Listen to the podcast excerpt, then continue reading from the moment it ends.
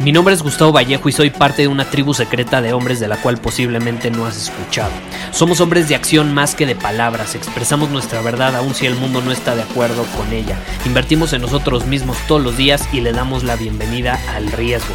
Nuestra motivación es diferente a la de la mayoría. ¿Por qué? Porque jugamos para ganar en lugar de jugar para no perder.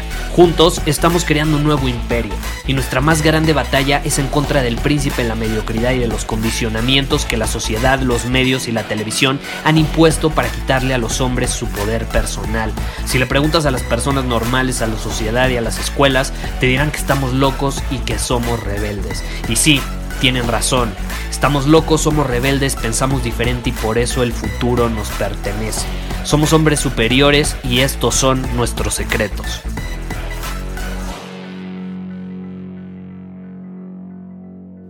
Antes de arrancar con el contenido de este episodio, quiero mencionar algo muy importante porque luego no falta el que se siente incómodo con lo que comparto y entonces busca irse a las excepciones. Por supuesto que hay excepciones, ¿ok?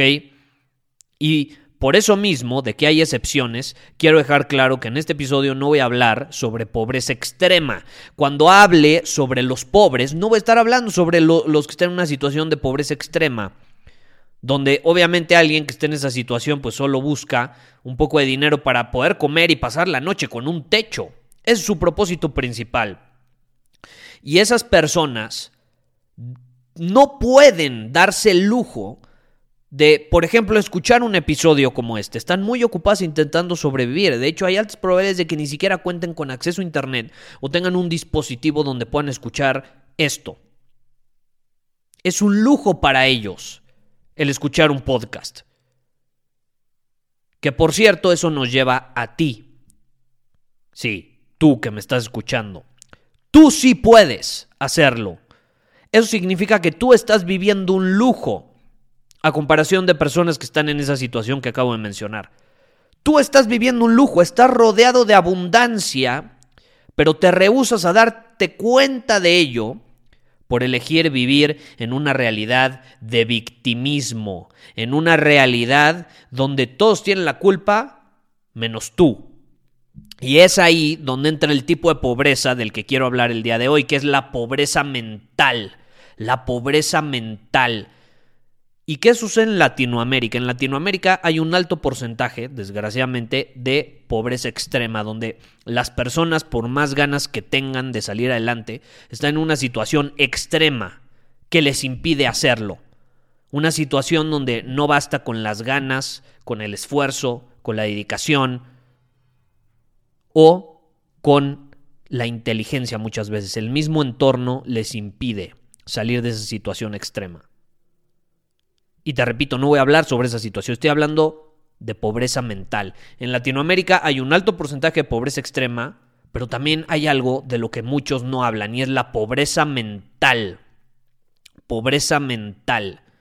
Y te voy a poner un ejemplo. Hace una década cuando decido independizarme, eh, obviamente de, de mis papás, me decido ir a vivir solo, a vivir ahora sí que mi propio camino por mi propia cuenta y arreglármelas por mi cuenta, algo me llamaba a hacerlo, eh, decidí irme a vivir a una de las mejores zonas en la Ciudad de México. Y llevaba muchísimo tiempo ahorrando dinero para irme ahí. Ahora, ¿tenía dinero realmente para vivir ahí? Obviamente no. Solo tenía, de hecho, para pagar el primer mes de renta, lo cual llevaba ahorrando bastante tiempo. Y aún así decidí irme a esa zona. Y mi familia, amigos eh, y conocidos me dijeron que estaba prácticamente loco, que mejor me fuera a un lugar más barato, que eso era mucho más racional, lógico, que me fuera mejor a un lugar más barato y que poco a poco fuera escalando posiciones socioeconómicas, que así iba a poder estar mucho más tranquilo. Y no iba a estar pensando todo el tiempo cómo pagar la renta del próximo mes. No les hice caso, obviamente, pero ¿sabes por qué me lo decían?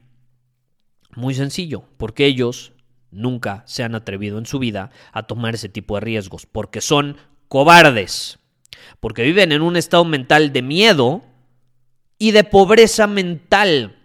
Son incapaces de adentrarse en lo desconocido y de darle la mano al riesgo. Son incapaces de creer en ellos mismos y su capacidad de producir dinero. Y sí, fue una situación muy difícil que involucró mucho estrés, mucha tensión. Por supuesto que hubiera estado más tranquilo si hubiera tomado otra decisión. Pero en mi mente estaba, ¿por qué carajos tengo que esperar para escalar estas posiciones socioeconómicas? Sí, es una realidad, no tengo mucho dinero, pero eso no me va a impedir que viva en una zona donde hay personas que viven abundancia. Y yo me quiero rodear de esas personas para entonces yo tener abundancia. Esa fue mi lógica. Mi lógica no fue, ay, voy a estar en un lugar mucho más tranquilo y por eso voy a pagar un lugar más barato. No, mi lógica fue, quiero vivir una vida llena de abundancia, tengo que comenzar a rodearme de personas que lo viven ya. Y por eso mismo tengo que vivir en un lugar donde se respira eso todo el tiempo. Y sí, te repito, fue mucho estrés, fue mucha tensión. Por meses estuve sin saber cómo conseguiría dinero para pagar la siguiente renta. De hecho, hubo un punto donde no podía pagar la renta, se me acumularon varias. Me dijeron, te tienes que salir si no la pagas. O sea, si no me pagas todo lo que debes más la siguiente, te tienes que salir en dos semanas. Y adivina qué, conseguí el dinero, lo generé. Al final siempre salí adelante sin importar lo que sucedió. Y no, no fue por hacer inversiones, o no fue por eh, ahorrar mucho dinero, o no fue por eh, invertir en acciones o en Bitcoin, que es algo que está muy de moda. Y vamos a ser honestos, por ejemplo, e, e, es, eso, eso creo que, ese creo que es un buen ejemplo. Bitcoin, acciones. Si en este momento yo te diera 10 mil dólares en cash y te obligara a invertirlo en acciones o en Bitcoin, vamos a ser brutalmente honestos, tu vida cambiaría realmente. Ponte a pensar, ¿tu vida cambiaría realmente? Responde de manera genuina, piénsalo bien. Porque yo sí sé la respuesta y creo que tú también la sabes. Seguirías igual, tu vida seguiría siendo la misma, seguirías viviendo en el mismo lugar, con los mismos amigos, en el mismo entorno, teniendo las mismas ideas y el mismo tipo de conversaciones. Incluso teniendo 10 mil dólares más en tu cuenta de banco o en cash en tus manos para poderlo invertir para poderlo usar. Es más, te apuesto a que ni siquiera lo usarías. ¿Por qué? ¿Por qué todo seguiría igual si tienes 10 mil dólares más que antes? Muy sencillo, porque el dinero no soluciona la cobardía, no soluciona ni elimina el miedo. El dinero no convierte en valiente a un cobarde. El dinero, de hecho, solo amplifica lo que ya somos. ¿Estás de acuerdo? Entonces, si ya eres un cobarde, un miedoso, el dinero solamente va a amplificar eso. Entonces, recibes 10 mil dólares en cash. Y en lugar de usarlo inteligentemente, lo único en lo que piensas es en guardarlo abajo del colchón por miedo, por cobardía, para que nadie lo robe, o para que no te lo gastes porque no confías en ti mismo y tu capacidad de usarlo. O para que no desaparezca porque sientes que en cualquier momento va a desaparecer y se te va a ir de las manos y vas a volver al mismo sitio de antes, pero no te das cuenta que sigues en el mismo sitio de antes, simplemente con 10 mil dólares más. ¡Cobarde! Sigue siendo pobre aunque tengas esa cantidad de dinero adicional. ¿Por qué? Porque la pobreza, a menos de que sea una situación extrema, es un estado mental. Va más allá de cuántas posesiones materiales o la cantidad de dinero que tenemos en nuestras manos. Es un estado mental. Cuando no se trata de una situación extrema, es un estado mental. Es un estado mental. Te voy a poner otro ejemplo. Mi abuela tuvo un hermano que cuando murió encontraron una fortuna debajo del colchón de su habitación. Había estado por años, si no es que décadas, guardando dinero, dinero, dinero debajo del colchón, por miedo, por cobarde. ¿Y sabes qué es lo peor? Que cuando encontraron el dinero abajo del colchón porque había muerto, ni siquiera pudieron usarlo, su familia ni siquiera lo pudo utilizar, porque ese dinero ya no servía. Pasó tanto tiempo que los billetes ya eran distintos los que se movían en, en, el país. Había cambiado. Entonces, de pasar de ser un papel con valor monetario, pasó a ser un simple pedazo de papel que no servía para un carajo más que para colección. Imagínate, era un cobarde y murió siendo un cobarde. Entonces el dinero no es el problema.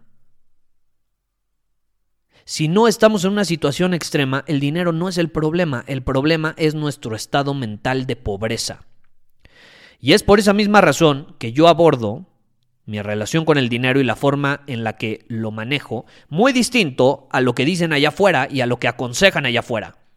Porque la mayor parte de las personas que aconseja sobre dinero y cómo manejarlo son personas que actúan desde el miedo, desde una mentalidad pobre, escasa, no abundante.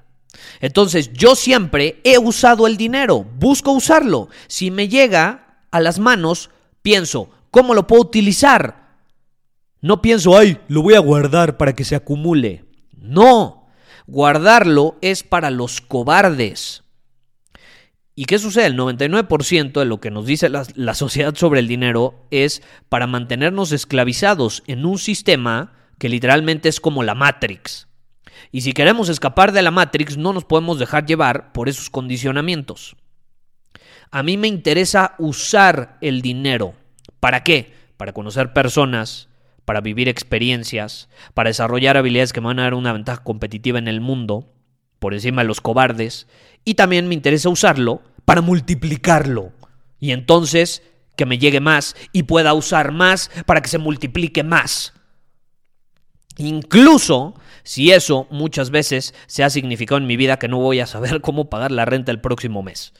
Y te voy a ser honesto, incluso ya teniendo dinero, por así decirlo, de sobra, es decir, que entra mucho más de lo que estoy usando mes con mes, me he puesto en situaciones conscientemente y a propósito, situaciones donde tengo que generarlo, donde no sé cómo voy a pagar la renta el próximo mes, o donde no sé cómo voy a cubrir ciertos gastos o ciertas inversiones, o, cómo voy a conseguirlo. Me obligo a estar en esas situaciones constantemente para ser creativo, para llevarme al siguiente nivel. No lo guardo abajo del colchón por miedo a que se termine. No, no, porque sé que mañana va a llegar más. ¿Por qué? Porque yo voy a ser capaz de generar más. ¿Cómo? No tengo la menor idea, pero se me ocurrirá. El dinero va y viene. Al dinero le gusta el movimiento. Y sí, suena algo místico, pero esa es la realidad.